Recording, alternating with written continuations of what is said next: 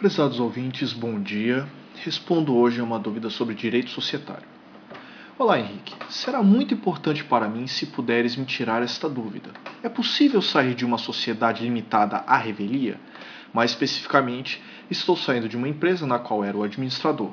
Já deixei todas as pendências encaminhadas e quitadas, porém meus sócios estão demorando a providenciar a escolha do substituto. Neste caso, o que fazer?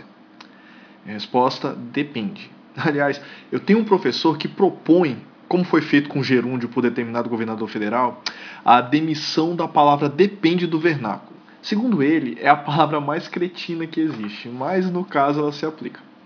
As sociedades empresárias podem ser constituídas por prazo indeterminado ou determinado. Esse último tipo não é nem de perto tão comum quanto o primeiro. Se a sociedade for por tempo indeterminado, diz o artigo 1029 do Código Civil que uma mera notificação com antecedência mínima de 60 dias é suficiente.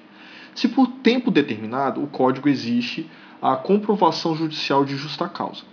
Considerando que o ouvinte se encaixa na regra mais comum, basta então que ele notifique os demais sócios seu intento respeitando o prazo anterior, para formalizar a sua retirada. Isso não significa que ele se isenta de qualquer responsabilidade passada ou mesmo futura em alguns casos específicos. A quitação das pendências que ele se refere é relativa. Houve reunião de sócios, as contas foram aprovadas, etc, etc. Por fim, não estou respondendo nada a respeito da apuração dos haveres porventura existentes, dívidas ou créditos, que deverá respeitar o, o, que, tá, o que estiver disposto no contrato social, bem como a legislação aplicável. Minha resposta é muito específica quanto às formalidades para a retirada do sócio. As consequências eventuais é, são assunto para uma consulta formal com análise da documentação envolvida. Eu sugiro a contratação de um bom advogado. Eu conheço pelo menos um. Até a próxima.